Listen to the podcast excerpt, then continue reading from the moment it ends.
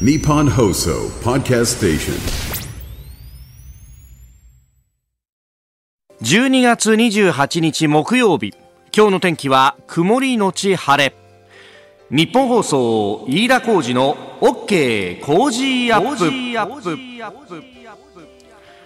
朝6時を過ぎました。おはようございます。日本放送アナウンサーの飯田浩二です。おはようございます。日本放送アナウンサーの新業一華です。日本放送飯田浩二の OK 工事アップ。この後8時まで生放送ですえー、昨日は番組終わった後にですね、えー、取材に出てということで、はい、えー、毎年恒例のですね、えー、浅草上の定点観測というのに行ってまいりました。これもともとはあの浅草でインバウンド、うん、まあ海外からの観光客の方がどのぐらい盛り上がってるのかねっていうのを取材しに行こうかというロケ企画がきっかけでありまして、でそれやりだしたのはあのコロナより前だったんですよね。うん、ね確か2019 2019年の年末か2018年かそのぐらいで。ね、あ夏から行ってるんだ。最初なんかゴールデンウィーク明けてぐらいのところでどのぐらい盛り上がってるのかと。で、えー、当時は2019年のラグビーワールドカップ2020年のオリンピックというところを前にして、まあ、これから盛り上がっていくというところをね、えー、取材をしてい、えー、ったわけなんですが、まあ、そのコロナもあったとかいろいろあったんですけど、えー、昨日はですねいやすごい盛り上がりでした。上のアメ横こんな感じでした。アメ横ちょうどその中心にやってまいりました。いや威勢がいいと。人がやっぱりちょっと増えたかなという感じ。まだこれね27とか8とかなんで、まあ、今年は特に30、31が土日だから、まあ、それに向けてっていうところですけどもう結構でも集まってるね。まあ、昨日が27日ですんで、まあ、まだね、あの、暮れまでは少し時間があると。で、昨日あたりはまだ、あの、仕事を収めてなくてね、お仕事の方もたくさんいらっしゃったと思うんで、うん、まあ、観光客の方中心ではあったんですけれどもね、やっぱり去年よりは人は出てたし、あと、まあ、マスクしてる人もね、えー、3分の1もいないかなというような感じでもありましたし、もうね、年末らしい絵を撮ろうとね、テレビ各社、あの、カメラ担いで、はい、えー、来てましたね。で一方で浅草はこのアメ横よりも前に行きましたんで、まあ、10時頃という、うん、まあ、9時半、10時頃かな。あのもうね結構ね人がいましたね。去年はまだあのコロナが、ね、5類になる前でありましたんで人もいたけれども、まあ、パラパラというところで、えー、全然違うなと。中見さんも激混みでですねもう止まっちゃって歩けないぐらいだったんですけどあの大型観光バスのねあの乗車降車するターミナルのところでお話を伺ったらですねあの団体客は今年復活して、まあ、ピークは1日100台ぐらい止まってたと。そんなに？そう。でまあインバウンドもそうだしあと修学旅行も復活したっていうのがあってねもう全国各地から集まってもう秋口なんか本当大変でしたよみたいなね、えー、話をして、まあ、12月に入ると修学旅行は落ち着いてきてるんだけれどももうクリスマスあたりからインバウンドの方々、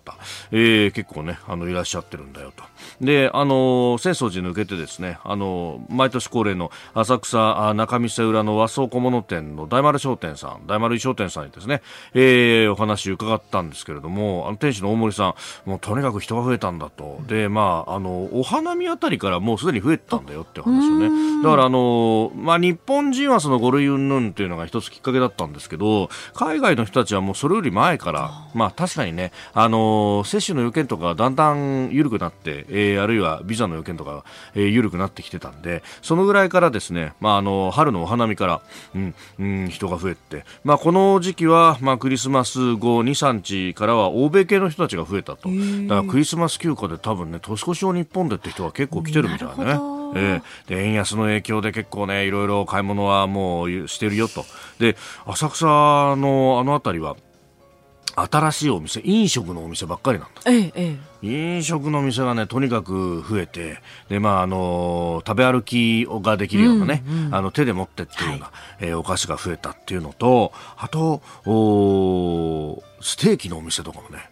神戸ステーキなんていうのをやってるんだと。で海外の人にとっては、まあ、日本でお肉っていうと、まあ、神戸ビーフは有名だし、うん、ここで食べられれば別にあの兵庫に行く必要ないからワンストップでお客さん来るんですよみたいな。あとおやっぱ薬屋さんが増えたんですって。へあもうね2 3 0 0メーターに1軒ぐらいの感じで、うん、ガンガン増えてんだと。そうなんです、ね、それだけ増えても需要を賄えるぐらいにっていうね。だから免税で、まあ、薬だけじゃなくてねほらあの昔からインバウンド向けの免税結構あっありましたよね。ね、化粧品とか、はいはい。そういうのをね、売る店が増えて、まあ、インバウンド狙いでガンガンお店はできてるんだけど、この波が引いちゃった時にどうなるんだろうねっていうのはね、地元の本当、昔からいる人は、えー、そこをこう気にして、えー、いらっしゃいました。なんかね、あのー、路地裏の店とかにも、最近は SNS でバズって、えー、例えばベトナムの人はここのお店で並んでるとかですね、えー、そういう局地的なバズりみたいなのがいろいろあるんだっていうね、えー、話を聞きました。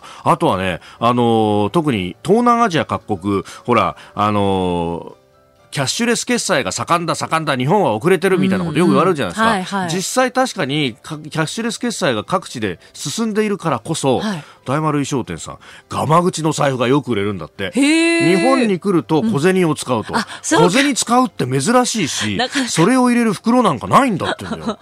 だから逆にねこの日本の現金文化っていうのが珍しいんだと、はい、一つの売りになってるんだと。それが一つのこう経験というか体験にもなってるのかもしれないですよね。らしいね。現金を使う韓国の若者なんかがねこのガマ口財布を持って現金を嬉しそうに使ってるんだみたいな話を聞いていやーなんか一周回ってこれが名物になっちゃうんだね、というね、えー、ことまでいろんな発見がありました。まあもちろんね、えー、その後はアメ横ですね、えー、ガード下にはいいお店がいっぱいありますんで、その辺で少しだけね、え、え？ー、飲んでまいりました。ええー、最後はね、あの、ちんちん県というところで、チャーハンとビール。だからね、まあ、足らなかったね。えー、日が寒かったからね。さあ、あチャージしたところで、8時まで、今日も生放送な、何？村さんが不良アナウンサーがいたとかって何を言ってるんですか、もうそれも含めて取材というね、いや、本当に、え、えー、盛り上がってまいりました。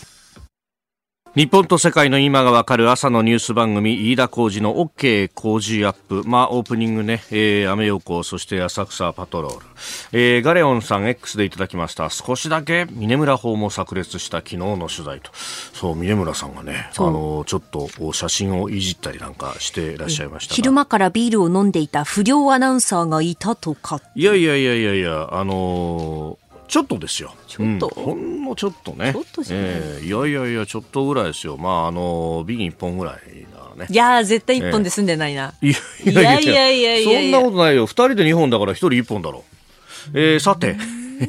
えー、この後ね、えー、6時半頃からは今日のコメンテーター、明治大学教授で経済学者、飯田康之さん登場となりますが、あの、メールや、あそして X ではですね、あの、昨日、あなたとハッピーの中で、えー、森永拓郎さんがね、えー、膵臓がんのステージ4であるということを発表されました。えー、これに関しても、この番組にもね、あの、メール、たくさんいただいております。武蔵野市太陽商店の娘さん、えー、昨日の森永さんの告白をラジオでと聞いてびっくりしました。心から応援しています。森永さん頑張ってください、えー、60代女性の方、えー、同じく60代女性のこの方はまゆみさん、えー、森永さん。がんに負けずに頑張ってくださいと、えー、主人が退職してから工事アップ聞くようになりました。といただきました。そうあの隣同士の番組ということでスペシャルウィークはね、えー、森永さん必ず、うん、えー、スタジオまで遊びに来てくれてですね、はい、えー、わちゃわちゃわちゃっとやって、えー、帰っていくっていうね、えー、その姿ね、えー、もうその元気な姿をですねずっと続けてもらいたいと、ね。えー、結構ねあのジョーク交えながら激励しているようなあの片岡さんもね、はい、えー、そんなあツイートをされていたりもしましたけれども、うん、ね、えー、ぜひぜひ、え、えー、元気な声を聞きたいとい。うふうに思っておりますし、はい、まあ、聞けるというふうに思ってますんでね、えー、我々もメッセージを送っていきましょう。うん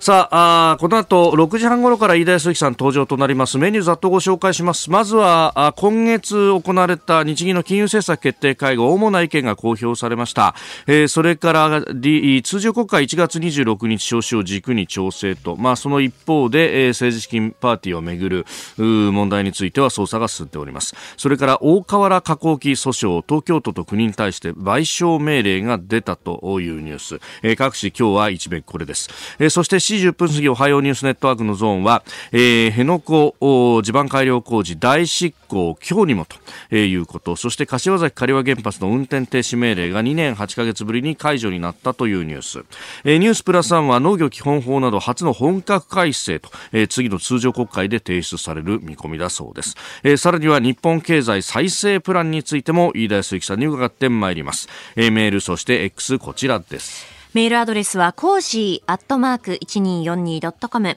アルファベットすべて小文字で COZY でコージーです。コージーアットマーク 1242.com X のハッシュタグはハッシュタグコージー1242ハッシュタグコージー1242です。今週はガイタメ .com FX 手帳2024とガイタメ .com FX カレンダー2024をセットにして5人の方にプレゼントしています。えそして今日はですね、えー、コメンテーターの飯田康之さんから特別に本のプレゼントもあります。中高新書から出版されています。著書、えー、ご著書、財政金融政策の転換点、日本経済の再生プラン。こちらを10人の方にプレゼントしますので、ぜひご応募ください。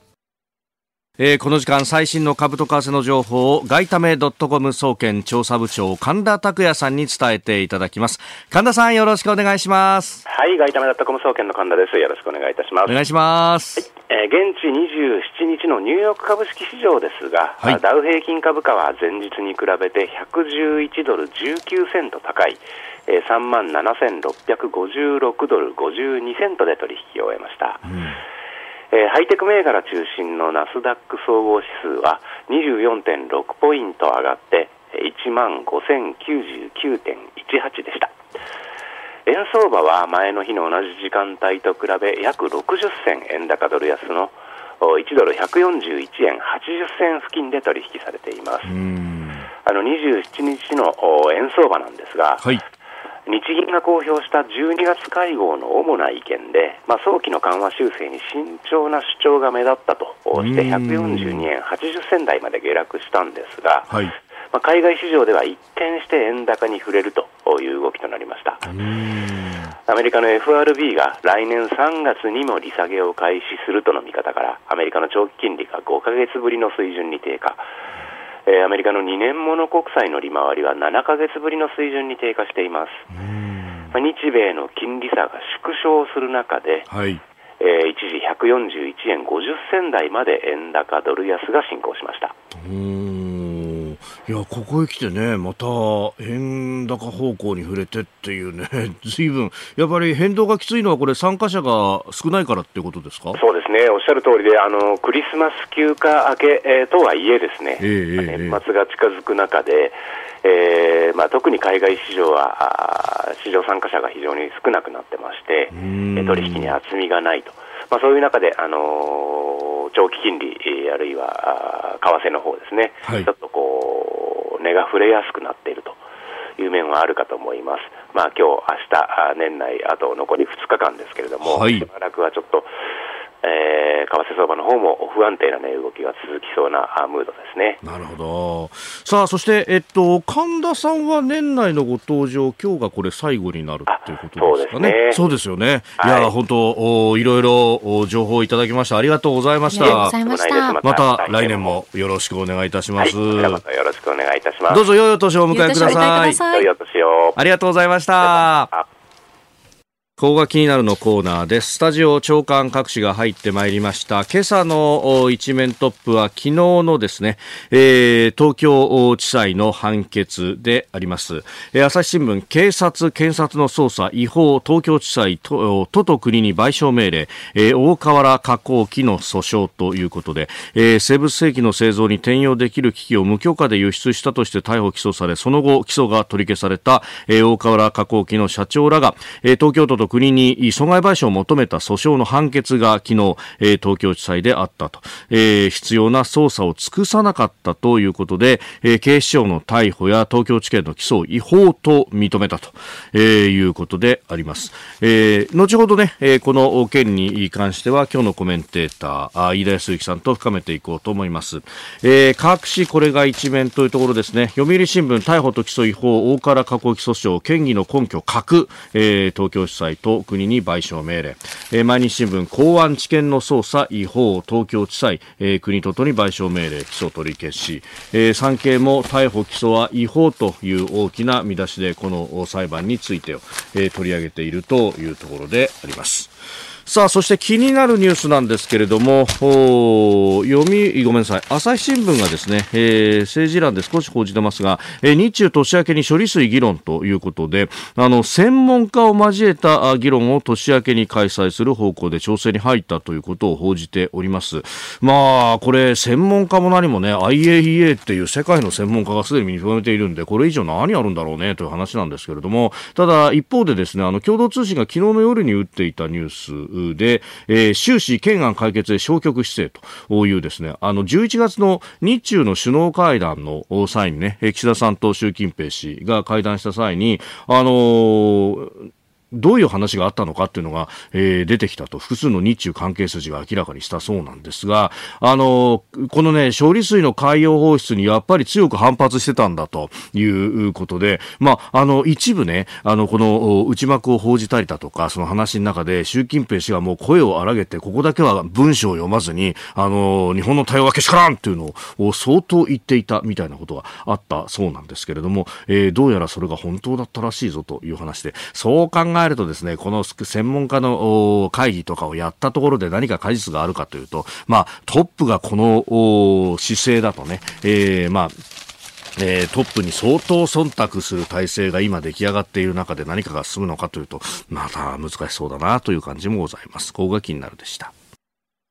この時間からコメンテーターの方々ご登場。今朝は明治大学教授経済学者飯田康之さんです。おはようございます。おはようございます。よろしくお願いします。よろしくお願いします。えー、20日に中高新書から財政金融政策の転換点、日本経済の再生プランという本が出ました。ありがとうございます。ご言及いただいて。いえいえ、こちらあの、プレゼントもいただきまして。はい恐縮です。ありがとうございます。まあ、このね、あの、日本経済再生プランについては、後ほど、7時40分過ぎのゾーンで詳しく伺おうと思いますが、まずはその現状、金融政策決定会合の主な意見が昨日公表されました。うんこれ見ると、まあ、どうなんですかね。あの、マイナス金利解除解除解除みたいなのが言われてましたけども。はい。で、このマイナス金利については、あ多くの方誤解があるようなんですが、マイナス金利っていうのは、各銀行が日本銀行に預金口座を持ってるんですね。はい。これ何のために持っているのかっていうと、銀行の間、あで、お金のやり取りをするとき、はい、我々がお金振り込んだり、引き落としたりって、えー、それぞれ自分が持っている銀行口座でやってますよね。はい。じゃあ銀行はどうやってやってるんだというと、これ日銀の口座を通じて振り替えを行ってる。この口座の残高の一部にマイナス金利を適用する。はい。で、えー、これなぜ、えー、始めたのかというと、うん、えー、ま、手持ちの各銀行が日銀に預けているお金、預けすぎると、マイナス金利取られるよっていうと、はい、いやいや、それはたまらんと。むしろ貸し出そうっていうふうに向かうんじゃないか。はい、そしてもう一つは、マイナス金利というほとんどそれまで当時は聞いたことがない政策を行えば、はい、これはもう金融緩和が継続されるっていう民間の予想を刺激するんじゃないかと言って始まったんですが、はい、結局あんまり効果なかったんですよね。で、一方、その解除、なんでこんなに急ぐのかっていうと、今の状況で別にですね、あの、金利を上げていく気は日本銀行さらさらないというのが私の理解です。はい。で、えー、ただなぜ、えー、このマイナス金利をやめたいかというと、マイナス金利って要は、各銀行が日銀に積んでいるっていう表現をするんですけれど持っている口座の残高の一部に、マイナス金利ってことはお金取られるってことですよね。はい。これ事実上銀行への課税、税金になってるんですよ。ああ、なるほど。ですから、一種銀行税になっていて、銀行側の負担があると。銀行側は勘弁してくださいと。で、えー、その要望を受けてというのと、確かに銀行に課税を臨時でする、はい、えー、意義があんまりないんですね。それをやめたいということなので、この後、もっと金利を上げて金融を引き締めていく云々っていう話とは、ちょっと別のものだと考えた方がいいと思います。なるほど。お聞きの配信プログラムはニッポン放送飯田浩司の OK コージーアップの再編集版です。ポッドキャスト YouTube でお聞きのあなた通勤や移動中に最新ニュースを押さえておきたい方放送内容を少しでも早く知りたい方スマホやパソコンから radiko のタイムフリー機能でお聞きいただくと放送中であれば追っかけ再生も可能ですし放送後でも好きな時間に番組のコンテンツを自分で選んでお聞きいただけます。毎朝6時の生放送では登場するコメンテーターの最近の活動はもちろんたっぷりとニュース解説をお届けしています。レギュラーコメンテーターに加えて専門家と随時つないで掘り下げてお送りしています。また株と為替の最新情報もお届けしています。日本放送のエリア内でお聞きの皆さんラジコラジコのタイムフリーでチェックしてください。番組公式 X ではこれから登場するコメンテーターや取り上げるニュースなど最新情報を発信中です。ぜひフォローして番組にご参加ください。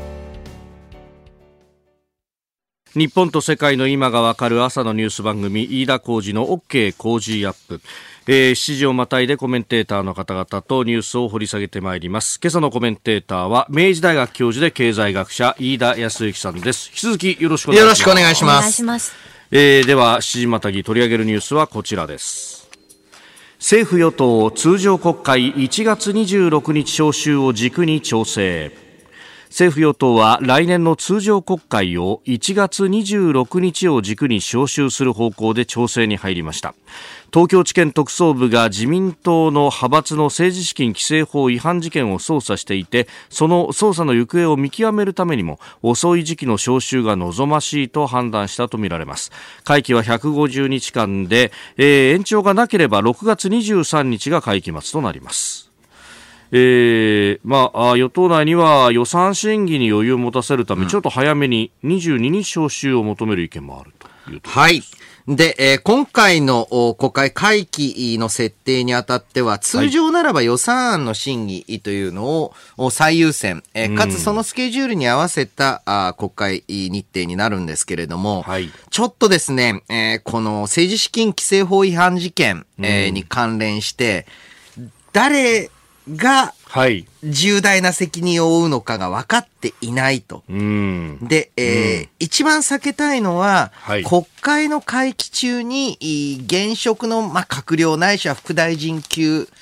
に、いええ大きなあ影響があ出ること、途中で、えーまあ、やめざるを得ない状態になる。っていうのが、あやはり、い一番嫌なので、なるべく遅く。要は、誰が黒で、誰がグレーで、はい誰が白なのか、ちょっとはっきりしてから始めしたいっていうのが、まあ、政権の方の意図意向なんだと思うんですよね。うーん。あと1ヶ月ほどでそうが、うんまあ、線が引けるかどうか。で、今回の、お問題、えーまあ、政治資金規正法違反で、えーはいという名前で、どうもですね、えー報道の当初は、キックバック、はいつまりは、えー政党の、自民党のパー券、パーティー券を、うんえー買って、ノルマを超えた分を各議員にキックバックしていると。うん。いうところばかりクローズアップされましたが、これは特に違法性のあることではないんですね。んで、政治家のパーティーというのは何をやるかと。えー行かれたことある方わかるかと思うんですが、あれってはい握手会なんですよね。握手会。うーんアイドルのはい。あの、で、そうすると正直個々の国会議員さんがはい。集めるよりも、ええやっぱ政党の大物が来るパーティうんー、握手会の方が、はい。えー、儲かる、儲かるは良くないね。あの、うん人がちゃんと集まるんですよ。そんなにね、えー知名度が高くない、または気が浅い議員さんの個人だと集まんないんですね。ええええええで、その分で、えー政党のパーティーでたくさん集めて、その分をキックバックしてもらうと。うん。で、これをしっかりと収支報告書に記載していれば、はい何ら問題ないのに、うんいいつの間にか記載しない慣習習慣になっていたと。はい。で、えこれからの焦点うんは、えーこのお不記載というのについて、どの程度幹部が知っていたのか、または関与を指示していたのか。あで、一応ですね、えーまあ、幹部、う安倍派あ五部行と呼ばれるう各幹部は、いやいやと、官流は知ってたけれども、これは違法性ないですからね。で、え収支報告書を未記載は知らなかったって言っているんですが、はい。この未記載問題について、えー安倍し元首相が首相を辞められて、はい。で、安倍派に戻って、会長えー会長に戻ってらっしゃった時に、これは問題だっていうふうに明確に言ってるんですよね。うん。で、安倍元首相があ会長復帰した時にこれをやめようとはい。いうふうに言ってたのを知らなかったはね、ちょっと通らない話だと思うので、うんうんうん。じゃあ次は、あの、どこに、はい。えーまあ、おその不記載について積極的だったのか、なんだったら自分がやってたのか、うそうではないけれども、お知ってたけれども、踏み込まなかった、うんうん。あーという、まあ、えー状況なのか、ここら辺がね、分かれ道になるうんですけれども、うん。このね、安倍さんが辞めるって、辞めようって言って、で、それが、安倍さんが亡くなった後に、いつの間にか撤回をされていた。そうなんですこれ誰かが言わなきゃ撤回はないだろうというその話通りでだから、すそこら辺には何らかの指示なり、うんあるいは把握なりがあったんじゃないかと。そうなんです。うん。で、えーまあ、なぜ、えーこういったあ未記載の資金が必要かあというと、おやはりそれを何に使っていたのか。というのも、えー重ねて問題になってくるうわけですね。えーこういったところ、おまあ、今は安倍派集中攻撃ですけれども、はい自民党であり、いまたは他の政党において、えーこの政治資金の適正化の議論というのが次の国会大きな焦点になると思います。えーまずはですね通常国会のこの1月26日召集軸に調整というニュース、まあ、そこからあ政治資金に関しての話をいただいております、えー7時をまたいで続いてまいりますニュース7時またぎ日本放送です。今朝のコメンテーターは明治大学教授で経済学者飯田康之さんです引き続きよろしくお願いしますよろしくお願いします。まあ、この政治資金の話でありますが、まあ、じゃあそのね、えーお金っていうのが、じゃあどう、おその先で使われたのかっていうのね。で、えーまあ、おそらく、まあ、交換言われているところだと、おそらく選挙対策に使われたんではないかと。はい。で、えーこの選挙を、なんでじゃあ選挙対策でなんか、えー有権者の買収かって思われるかもしれないんですが、はい。そういう話というよりは、えー選挙って、えー結局のところですね、えーお金がかかるんですよ。ん。えーで、まあ、あのメディアとかでは、はい。その政策論争、華々しいところばかり注目されますけれども、実際それが大切なんですけれども、うん結局選挙の行方を左右するのっていうのは、そういう空中戦ではなくて地上戦。んえーどれだけ握手したか、どれだけポスター貼ったか。えーで、ポスター貼るのもですね、えー単純に言うとその、うん貼らせてくれるところを見つけるのがすごい大変なんですね。うん。じゃあ、貼らせてくれるう家をよく知っている人は誰かとかっていう、その地元のまあ町内会から、ん。えーそういったまあ、えー商店街の組織からっていう、その本当の、おまあ、細かい地場の細かいところ、コミュニティみたいな。そういうところと、おまあ、えーコミュニケーションをする、うまたは、えー人を、おまあ、これ雇っちゃいけないんですけれどもん、あと、例えば、あの、選挙の時ドライバーを何人確保する。これはもちろん給料あ発生しますし、はい。ウグイスを何人って、あ、ウグイスってあの、えー何々、飯田康之、飯よ田康之でございます。えええええええーをやる人ね。これはね、あの、ちゃんと給料発生しますので、はい。っていうところとかで、あの、まあ、おそらくグレーなお金の使い方っていうのをしていたんじゃないかなというふうに思われる。だから、えーわざとミキサイを選んでた。これが完全に、例えばウグイスドライバーもそうですけれども、明確に規定のある通りのお金で規定のある通りの、おまあ行動しかしてなければ、ミキサイにする必要なんかないわけですよ。うんうんうんうん。おそらくちょっとグレーに当たるうお金の使い方をすることで、はいえーまあ、選挙お等での、おまあ、地場の活動っていうのを進めたんじゃないか。うんで、えーこれね、大きなポイントになるのが、あの、各政党どのぐらいこの地上戦部隊を持ってるかっていうのは極めて、えー、重大です。はいで、えーまあ、伝統的にかつての社会党おであれば、あはいこれ組合が労働組合が。労働組合と、おそこからの派遣されてくる組合員っていうのが、その地場の選挙を支えたわけですね。で、伝統的に、いまあ、自民党であれば、地元の、おまあ、組織、い地元の、えー経営者団体であったり、あーはい。いまあ、その、おまあ、商店街であったりっていうところが支えてきた。あとはもう一つは自民党の場合は、個別の市議とか、えー町議さんが支えていたっていうんですけれども、だんだん左派も、えー保守派も、この体制がぐぐっと崩れてきている。特に都市部なんかでは、はいえーね、その、地元の経営者って言われましても、大体ここの住人は、えーでっかい会社のサラリーマンですみたいになると、で、そういう中でどうやって選挙活動の、おまあ、地上戦を維持するか。はい。で、これね、えー皆さんよく選挙のたびに、えー候補者の連呼おなんて無駄だし、あんなのどうしようもないと。ってはい。言って、一時期辞めた人がいたんです。それね、これ選挙コンサルの方あとか、あ皆さんあおっしゃるんですけれどもええ、連呼辞めたら確実に票は落ちますと。ああ、やっぱ名前知ってる名前知らないが、そうなんです。最後重要になってくる。そうで、その握手して回る、いわゆるドブ板ってやつですね。はいえええこんなのは時代遅れだってみんな言ってたと。みんな今やるようになってますとん。あれやめると票が減るって分かったんですようね。ん。だから朝暑いだしもするし。そうそうそうう。結局、まあそういうところ、全体の、これは一部なんだと。だからそれをね、はい。えー長くう自民党政権にあったわけですから、しっかりと体制作りできたわけです。う例えば、え今回のキックバックうであれば、しっかりと記載して、そのはい。記載したものを、これまた地元の、お例えば、えー市議さん、町議さんの政治資金として、活用していくみたいなルートを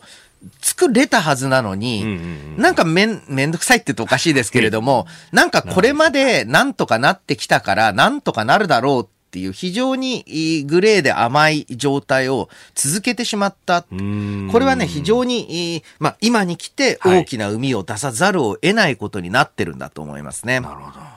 さあ、そしてもう一つ用意していたニュース、各紙一面トップですが、大河原加工起訴訟、東京都と国に賠償命令ということで、えー判決後の大河原社長の声をお聞きいただきます。裁判長が適切な判断をしていただけたものと受け取っています、えー警視庁検察庁にはしっかりと検証をしていただいてできることなら謝罪をいただきたいと思っています生物兵器の製造に転用可能な精密機械を不正輸出したとして、まあ、外為法違反で逮捕され、そして起訴され、それが取り消されたと。で、まあ、この間、かかなり長い時間拘束もされていたしと。えーこの会社の幹部の方の中には、まあ、あ癌で亡くなられた方もいたということでありました。はい。えーこれは今後、おまあ、えー特に、まあ、敵対する国への技術流出を考える上で非常に象徴的なあ事件なんですけれども、はい。で、えーまあ、一つはですね、えーまあ、なんとなく疑わしいと。これ、えーっと、大河原あ加工ですと、はい。どうも、おまあ、公安側が何かの理由で疑わしいと思って、もう黒前提かのような捜査になってしまったんじゃないかと。で、今後、おまあ、えー傍聴、おつまりは海外への技術流出等を防ぐための、えーまあ、捜査っていうのは、しっかりとお強化されていかなければいけない。そういった中で、こういった、ね、えーまあ、ミスうであったりし、大失敗ですよね。えー全くその、えー合理的な根拠がないええ人を、要件満たさなかったと。要件満たさない人を誤って逮捕してしまうと、このスパイ傍聴自体に、スパイじゃないですね。あの、こういった技術流出のへの傍聴自体に疑いをお抱かせることになる。これをもって、しっかりとこのお技術に関する、うまあ、経済安全保障を進めてほしいと思います。おはようニュースネットワーク東京有楽町日本放送をキーステーションに全国のラジオ局を結んでお届けいたします。時刻は7時11分を過ぎました。おはようございます。日本放送アナウンサーの飯田浩二です。今朝のコメンテーターは明治大学教授で経済学者飯田康之さん。取り上げるニュースはこちらです。今日辺野古沖の地盤改良工事大執行。沖縄県は最高裁に上告。沖縄県のアメリカ軍普天間基地の移設先となっている名護市辺野古沖の地盤の改良工事をめぐって工事を承認するよう命じた判決を不服として沖縄県は昨日最高裁判所に上告しました。一方国は県に代わって工事を承認する大執行を今日28日に行うことを決め手続きを進めております、えー、最高裁で県側が勝訴勝訴するまでの間、大執行を止める効力はないということで、うん、まあ1月中旬、年明けには工事があ始まるとい。うことのようです。はい、これはですね、はい、えー全国で様々なところで問題になっている話題の一部でもあるんですが、はい、何かというと、この土地利用に関して、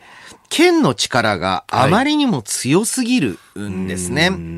い、で、もちろん、うん、まあ、似たような事例として静岡県でのリニアの着工、はい、これもほとんど県知事だけが止めているという状態になってるわけです。えー、で、えー、まあ、このリニアの方はちょっと県知事の不思議なこだわりなんですが、まあもちろんこの沖縄の基地問題については、はい、その、なぜこんなに沖縄に基地負担が集中するのかと、県民の疑問大きくあるわけなんですが、うんはい、その一方でですね、ええ。ー、日本の国防というのを考えたときに、うん、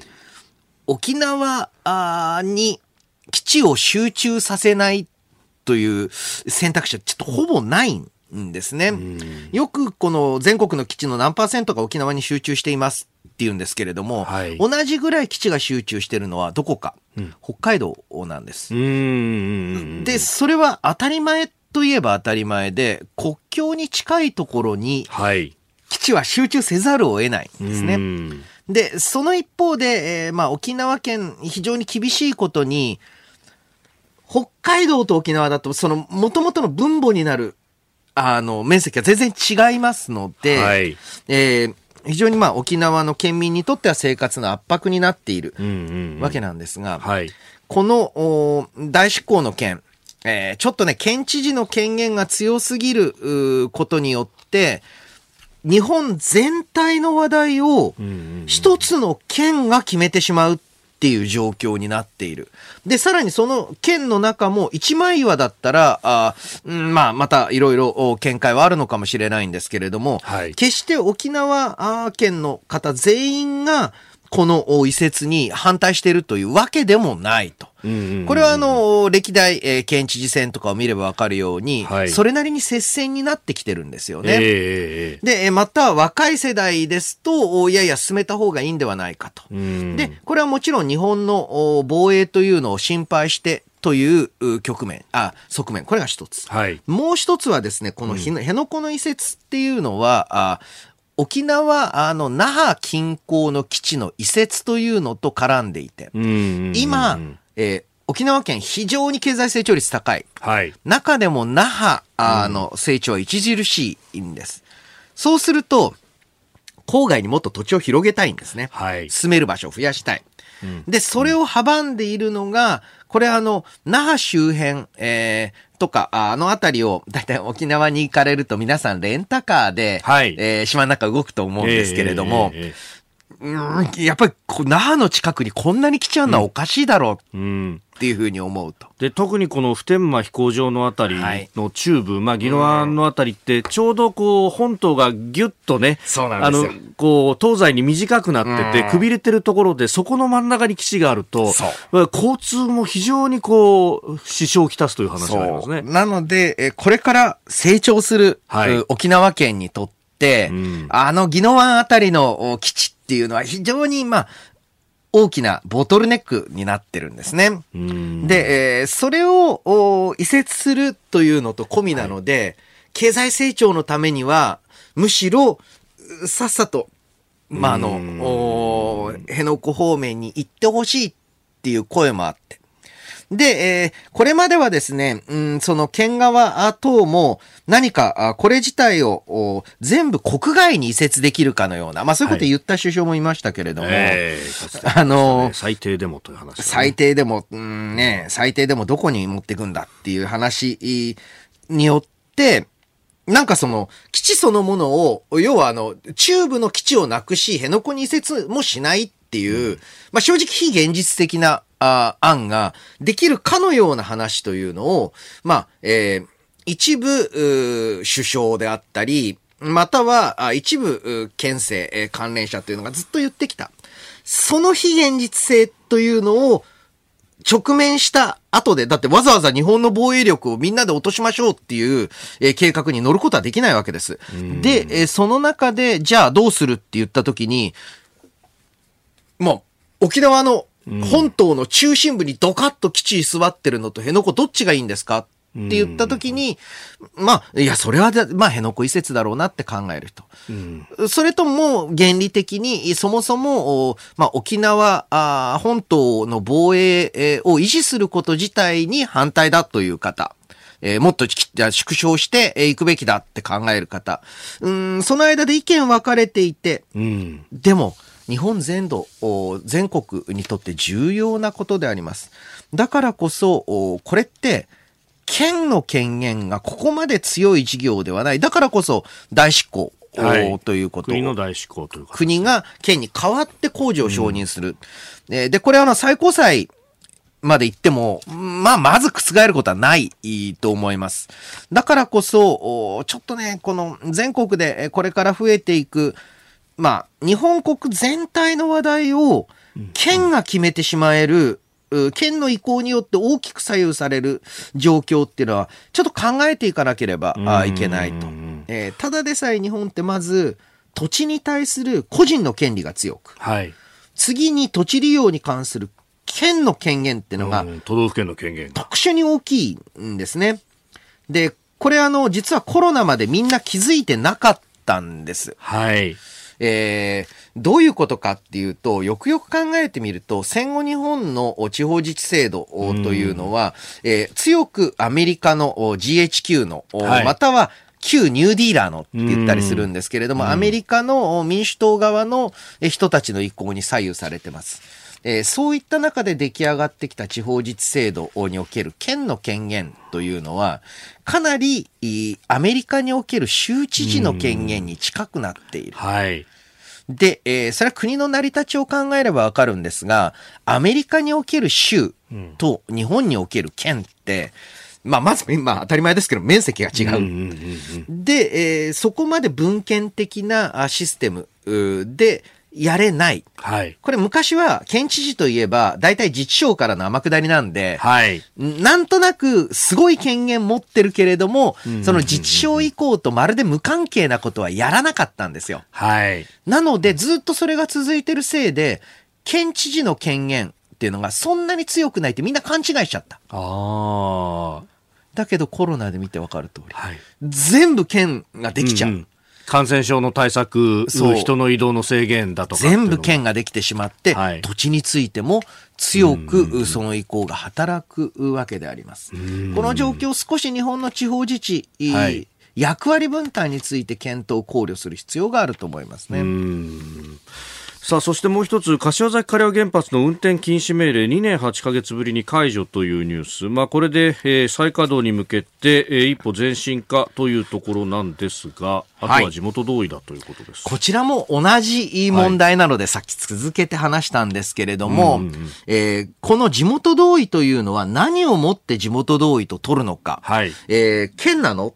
もしくは市町村なの？あそれとも、まあそんなことは現実的ではないですけど、住民投票なの？あ。おで、えーこういった中で、えーまあもちろんこの安全性の確認はしっかり基準にえー基づいてやらなきゃいけません。まあ間違いないんですけれども、その一方で、えーそれだけじゃなんか、えー納得がいかない地元の、えー同意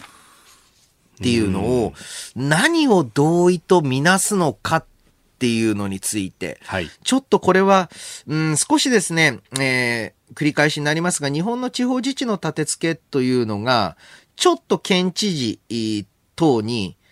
大きな権限を与えすぎている。その一方で、各県で独自課税ができないので、まあ、でもほとんどできない。あ多少はできるんですけれども、とかっていう、何かその、変に権限が強い部分と弱い部分が混じっている。はい、この座りの悪さってのをちょっとずつ変えていく前進が必要だと思いますね。まあそうすると権限の強い部分を、まあある意味テコに使って、ね、いろんな予算を引っ張ってこようとか、まあそういうような動きにならざるを得なくなると。はい。うん。構造の部分っていうのもだからこれあるわけですね。そうなんです。うん。えー、おはようニュースネットワーク、飯田康之さんとともにお送りしてまいりました。日本総動機の方、この後も飯田さんにお付き合いいただきます。さあ、続いてニュースプラスワン取り上げるのはこちらです。政府農業基本法など初の本格改正、来年の通常国会に提出へ。政府は昨日食料安全保障を強化するため農政の基本方針を定めた食料農業農村基本法の改正案を中心に5つの法案を来年の通常国会に提出する方針を明らかにしました。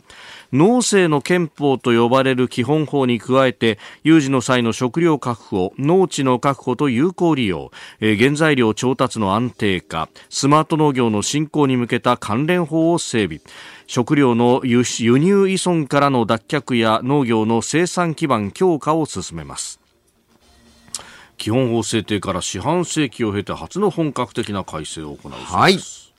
えー、この問題テーマになるのが食料安全保障という考え方なんですけれども、はい、この食料安全保障、これまではどうやって自給率を高めるかという形で議論が進んできました。で、これは時代に合わせて大きく転換しないといけません。なぜ日本の食料自給率が低いのか。はい、で、というよりも、日本の国内で政府が発表する食料自給率はカロリーベース、えー、自給率と呼ばれます。日本国内で消費されている総カロリーを計算します。それのうち、それ分の日本国内で生産されているカロリー。はい。これが、あまあ、カロリーベース自給率と呼ばれるものです。これ日本、際立って低い30%台だったかな、はい。えー、であります。なぜかというと、うん、はい。日本国内で生産している農作物って何でしょうと。うんうんうん、食料自給率でいうと100%に近いものたくさんあります。はい、果物。お、そして野菜類、うんエトセトラ。あと、ついでに言うと、和牛も大、あ国産牛は全部日本国内で作ってますよね。まあ、ね国内で作ってるはずですよね。なんですけれども、はい、まず、野菜ってカロリーが低いんですよ。うんうん、確かにね。確かにそうですね。ヘルシー番組みたいになってますけど。わざわざ、やっぱり儲かるのは、それカロリーが低い野菜なので、ああ、そうですね。一生懸命みんなでカロリー低いものを作る。当たり前ですね、儲かるんだから。そうですね。一方で今度、国産牛の自給率っていうのは、かなり低いです。かなり低い。かなり低い。ほとんど、うん、おないって言ってもいいのかもしれないんですが。ほとんどない。はい。国内で育て、作ってるにもかかわらず。はい。こういう場合、食肉の場合は、はい、餌のお国産の割合を自給率とするというルールがあります。そのせいで、えーはい、当たり前ですけれども、まあ、牛、豚、まあ、要は、畜産の時に使う飼料って、はい、穀物の中でも、まあ、一番質の、てか、まあ、安いものを使うんですよ。うん、うんうん。飼料用と呼ばれる、ね、そう、飼料用。そんなの、日本国内の高い土地で作る意味ないので、当然輸入してくると、それ、それがもうほとんど輸入品なので、その国産牛の自給率が、えー、ほとんど0%みたいなわけわからないことになると。で、えー、これを高めるっていうのはね、えー、農業を非効率にするということです。わざわざ高い土地の日本、土地のが貴重な日本で、わざわざ価格が低いものを一生懸命作る。これはね、現実的な選択肢ではありません。代わって食料安保における重要なポイントっていうのが、はい、土地利用に移ってきています。いざという時に、はい、農地、まあ今は、あまあ、えー、ピーマンを作ってると。まあピーマンね、いろんな栄養あるんですけれども、その一方でカロリーはまあ低い。だから普段はいいわけなんですけれども。えー商売としてはそう、商売としてはいい。それを例えば芋類に転換する。はい。また、畑作地で育てられるおかぼ。いわゆるあの水田じゃないところで育てるう米種に転換するうというのをどのぐらい単純化すると国家が強制できるのかというのが食料安保の肝になる。よくよく考えてみてください。食料危機の時に、今と同じ食生活を続けるっていうのは、まあ、正直もう、目指してもしょうがない目標だし、非常時に、それはおかしいです。だ非常時に、まあ、芋作、うー畑作、等に、まあ、カロリーベースが高い主食用の作物にはい転換できる土地へのお強制力を持つこと。で、これって反面、いざって時は公益で使うんだからなってことは、じゃあその農地の維持のために公的な支援が当然必要ですよねと。ワンセットですよねと。はい普段は、えー何も支援なんかしないよ、お前ら勝手にやっとけって言って、いざっていう時は、いや、お前の土地は俺のものだ。これは通らないわけです。はい。という形で農地の維持っていうのが、農地の維持といざっていう時の転用っていうのが、これからの食料安全保障のテーマあになっていくと思うんですよね。うーん。まあね、あのー今、そのね、今まではその減反だとかなんだとか、まあ、どちらかというと転換させたりだとか、あるいは農地じゃないものにとか、えー変わってきたのが、これだいぶそこがフェーズが変わそう、る。農地は維持するけれども、いかに維持可能な農地にしておいて、はい。転用できなくもない状態っていうのを維持するかですね。うーん。そうか。今は作んなくても、でも、こう、低空飛行は続けるみたいなことをしてるね完全な荒れ地になるとやははいり転用に時間がかかるんですけれども、うん何かを作っていれば転用はできる。なるほど。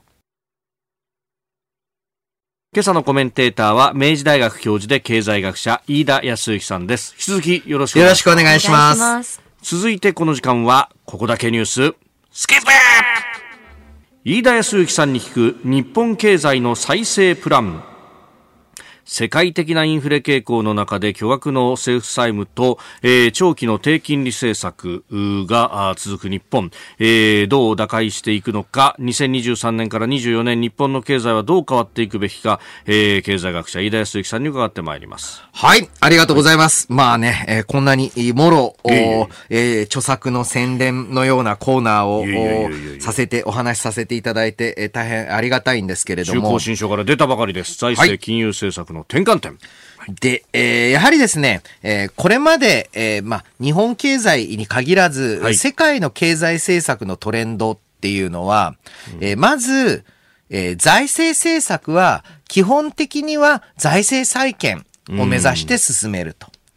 で、財政の役割っていうのは景気対策じゃなくて、えー例えば、えー経済的に恵まれない人おへの再分配とか、うんあとはもう国でしかできない道路整備とかインフラ整備をやるっていう資源配分。こっちに割り当てるべきで、景気の問題はもっぱら金融政策が取り扱うと。はい。だから、あーまあ、緊縮的、または財政再建路線プラス景気に応じて金融政策。っていうのが、まあ経済政策の王道のように言われてきたんですね。はいこれが大体、まあ、1990年頃から、まあ、実際は80年代から2010年ぐらいまでの、おまあ、経済政策の常識だったんです。はい。しかしこれが大きく揺らいできます。なぜならばリーマンショックの後、財政金融政策一体で運用してしっかり経済政策やったところは回復が早く。財政と金融が逆向いたりぐだぐだぐだぐだしてた日本は全然ダメだったと。えええまたずっと財政が破綻する破綻するって言ってた割に、はい。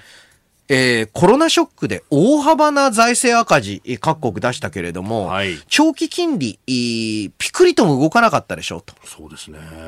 っていうところから、いや、むしろ、一つは、これまで言われた、えー金融政策の独立性っていうのは、そんなに重要な話じゃないんじゃないかと。で、えーまた、財政についても出すべき時は出しても、特にまあ日本、アメリカ、イギリスのような、自分の国で自分の国の通貨単位で国債を発行している国については、大して問題じゃないんじゃないかとうん。いうふうに常識が転換してきてます。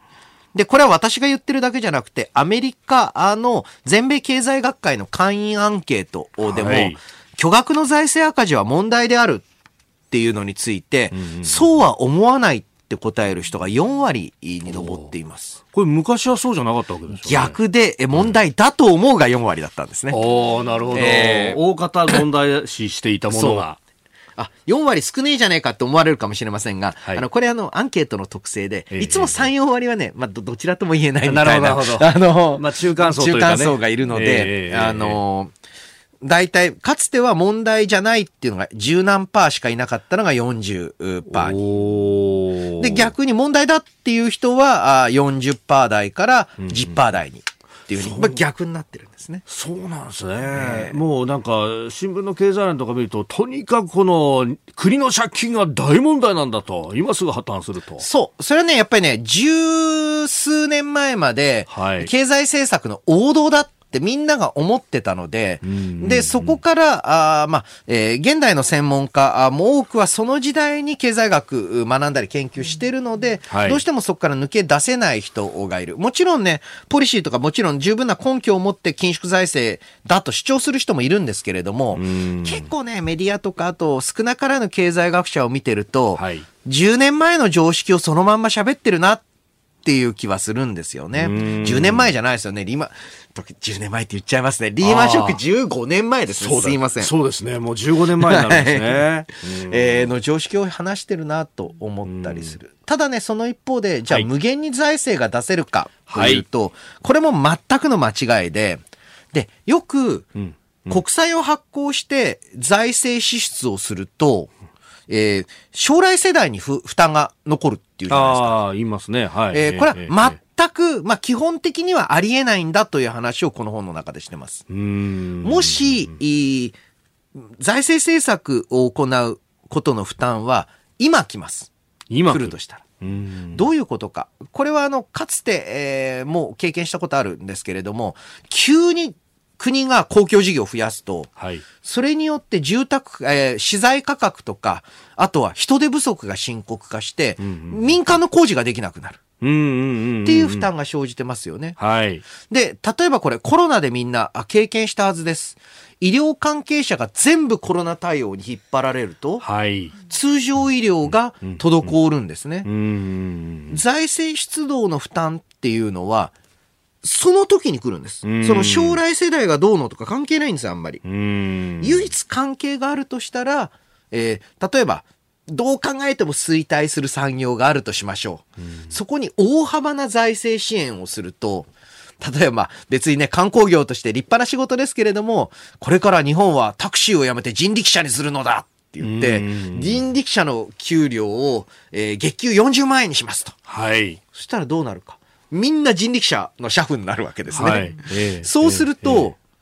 経済成長率、あ、てか技術進歩率が落ちますよね。ん。なかなか人力車に技術革新起きないので、で、そうすると、で、どんどん、特に生産性を伸ばさない人力車にうん。投資が行われ、本来だったら行われるべきはい。タクシーとか、その他の輸送に投資が行われないので、将来の GDP が下がる。うん。っていう、えー負担はあるんですけれども、はい。えー多くの人が思っているような将来に借金が残るからその借金が、えー将来世代への負担になるっていうのはこれは完全に個人の借金と、えー勘違いしてるんだと思うんですね。ん。あの残るとしたらそういうふうに今負担が発生するのか、はい。もしくは、へんてこなところにお金が使われすぎて、その結果技術進歩とか経済成長が停滞するっていう負担が将来に残るのか。っていう中で、じゃあ、はい。何にお金を使っていくべきなんですか、っていうので、えー実はこの本、私、極力自説を抑えてます、前半は。とにかく、財政政策と金融政策について、ちょうど真ん中ぐらいの説明をしようと。はい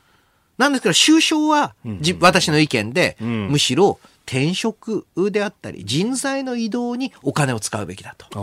えーいう話などをしてえーいます。まあそんな、あーまあね、えー本の宣伝っぽい話で言いながら、ん来年から、はい。と言いますか、今年もうすでに人手不足の経済になってますね。うん。人手不足状態っていうのは、どの業界に、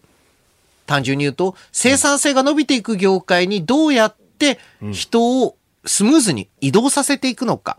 来年もこれが大きなテーマなんじゃないかなと思います。うんいやーね、この間、あの、馬淵真理子さんと飯田康之さんでやってもらった時も、おじゃあ転職をするにあたって、例えば、あの、所得税の減税だとかっていうのを優遇したりとか、こういろいろ策ができるんじゃないかっていうのね、提案がありましたよね。そうなんでです。うー例えば転職したら、あーまあ、所得何万円以下の方は、あー所得税、え1年間大幅に割り引くと。こんれね、企業単位にやるのはあんまうまくないです。なぜならば、その転職補助金を取るための会社を作る奴らが出始めるからです。ああ、なるほど、なるほど。会社単位というよりも、これは個人単位で。個人単位でうーん。転職した人は、はいえーその年は、えー所得税があー大幅に減免されると。うーんこれ実際ね、えー重要なことで、はい転職するとですね、転職期間にしばらく無職とか、ええ。給料が低い期間が生じると。はい。でも、税金って前年実績で来るので、ね。すごい苦しいっていうケースがある。それを防ぐとか、それをオフセットする、オフセット埋め合わせるためのはい。転職減税というのは大きな、うんあー手段になり得ると思うんですよね。えー日本経済の再生プラン、えー、飯田康之さんに伺ってまいりました、えーこの飯田康之さんの著書財政金融政策の転換点日本経済の再生プラン中高新書からあすでに発売中12月20日に、えー上映されております、えーぜひご覧いただければと思います、えーこのコーナー含めましてラジコタイムフリーポッドキャスト YouTube でも配信していきます。番組ホームページご覧ください。日本と世界の今がわかる朝のニュース番組飯田浩二の OK コージーアップ。日本放送の放送エリア外でお聞きのあなたそして海外でお聞きのあなた。今回もポッドキャスト YouTube でご愛聴いただき本当にありがとうございました。飯田浩二の OK コージーアップは東京有楽町の日本放送で月曜日から金曜日朝6時から8時まで生放送でお届けしています。番組ホームページでは登場いただくコメンテーターのラインナップや放送内容の原稿化された記事など情報盛りだくさんです。また公式 X では平日は毎日最新情報を配信中です。ぜひチェックしてみてください。そしてもう一つ飯田浩二アナウンサーが夕刊富士でコラムを連載中。飯田浩二のそこまで言うか毎週火曜日の紙面もぜひご覧ください。日本と世界の今がわかる朝のニュース番組飯田浩司の OK コージーアップ。忙しい朝そして移動中ニュースを少し深く知りたい時。ぜひ AM、FM、 radiko はもちろんニッポン放送のポッドキャスト YouTube でチェックしてください。